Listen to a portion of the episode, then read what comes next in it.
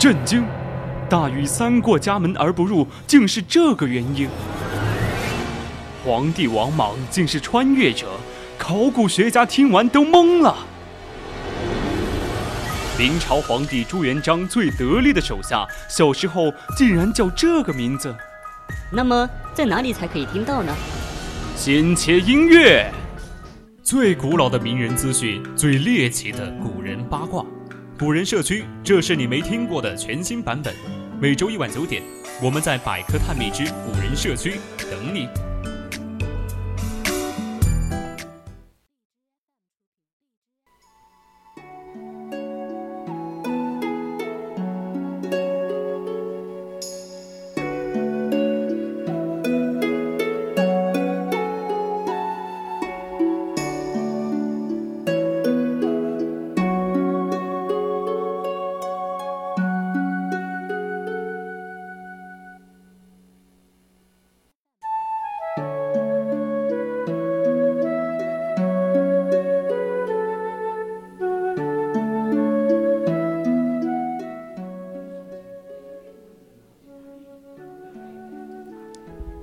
青春印青春调频与您共享，这里是 VOC 广播电台百科探秘之古人社区，我们将与你分享最古老的名人趣事，最猎奇的古人八卦。我是主播刘琳，欢迎大家到我们的 QQ 听友四群二七五幺三幺二九八与我们一起讨论，或者到我们的荔枝直播平台与主播进行互动。当然，如果你觉得我们的节目很有意思的话，你也可以关注我们的官方微信，搜索“青春调频”，关注即可。我们会时刻关注你的消息。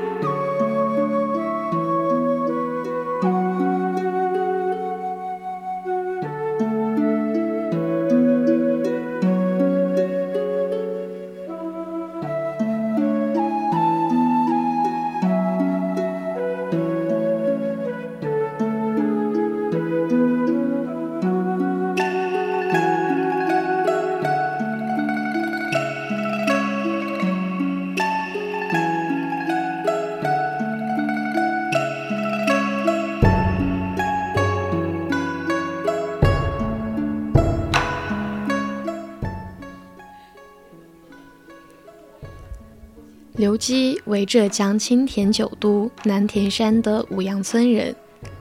刘基天资聪慧，喜欢学习，在父亲的启蒙下识字，阅读速度极快，据说七行俱下。十二岁考中秀才，乡间父老皆称其为神童。泰定元年，十四岁的刘基入郡祥读书。他跟随老师学习《春秋经》，这是一部隐晦奥色、言简意深的儒家经典，很难读懂。尤其初学童生一般只是捧书诵读，不解其意。刘基却不同，他不仅默读两遍便能背诵如流，而且还能根据文意发表自己独到的见解。老师见此。大为惊讶，以为他曾经读过，便又试了其他几段文字，刘基都能过目而识其要。老师十分佩服，暗中称道：“真是奇才，将来一定不是个平常之辈。”一部《春秋经》，刘金没花多少功夫就学完了。泰定四年，刘基十七岁。他离开学府，师从处州名士郑父初学程朱理学，接受儒家通经致用的教育。郑父初在一次拜访中对刘基的父亲赞扬说：“您的祖先积德深厚，必引了后代子孙。这个孩子如此出众，将来一定能光大你家的门楣。”刘基博览群书，诸子百家无一不窥，尤其对天文地理、兵法教学更有特殊爱好，潜心钻研揣摩，十分精通。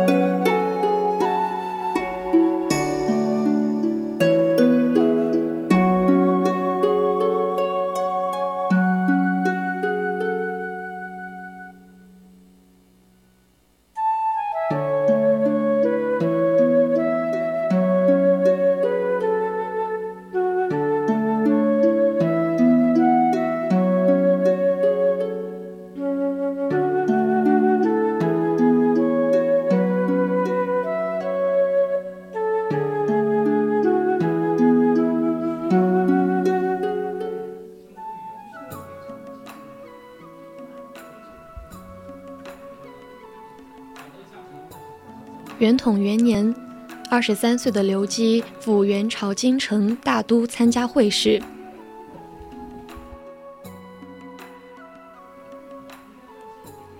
一举考中进士。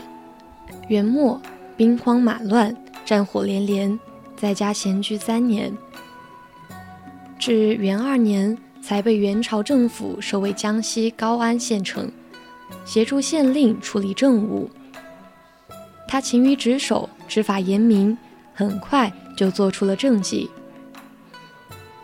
他深入乡间，体察民情，发现高安县一些地主勾结贪污官吏，无法无天，骗人钱财，夺人妻女，杀人害命，无恶不作。刘基倾听百姓的哭诉后，义愤填膺，决心为民除害。经过明察暗访，掌握了真凭实据后，对几个劣迹昭著的豪强恶霸，坚决予以严惩，并对县衙内贪赃枉法的官吏也进行了整治。高安县的社会风气很快有了好转。刘基刚正不阿，一身正气，赢得了百姓的赞誉。在任官的五年内。处理地方事务的原则是严而有患爱，能体恤民情，但不宽宥违法的行为。对于发监摘服，更是不必强权，因此受到当地百姓的爱戴。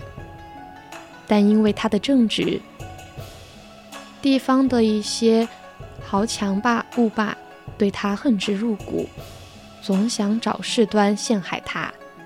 幸得长官及部属信任他的为人，才免于祸患。刘基的一生在不同的领域的成就都不少，那他是如何严明纪法和不徇私情的呢？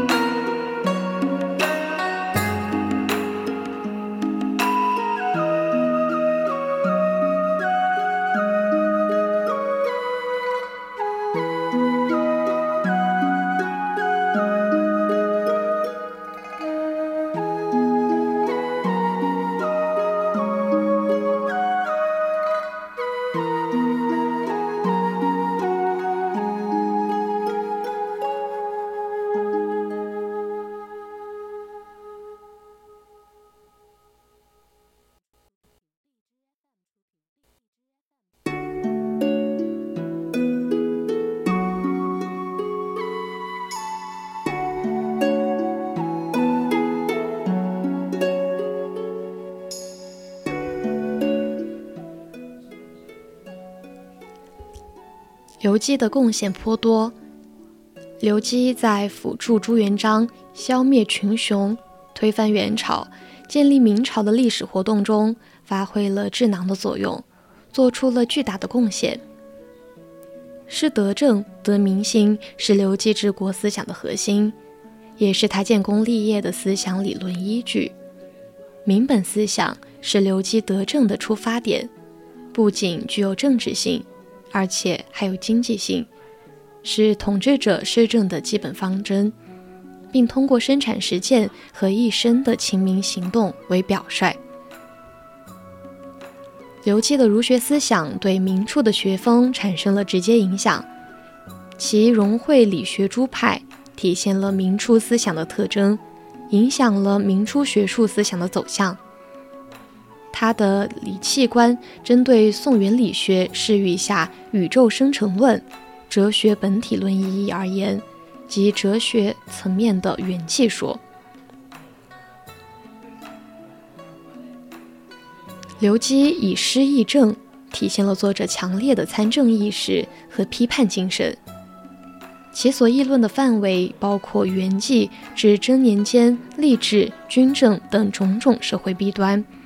从诗歌的渊源角度考察，以诗议政，客观上承续宋人以议论为诗之传统；主观上则因其固有的经世致用的文学观念使然。诗作情理兼具，既有社会认识价值，又有艺术审美价值。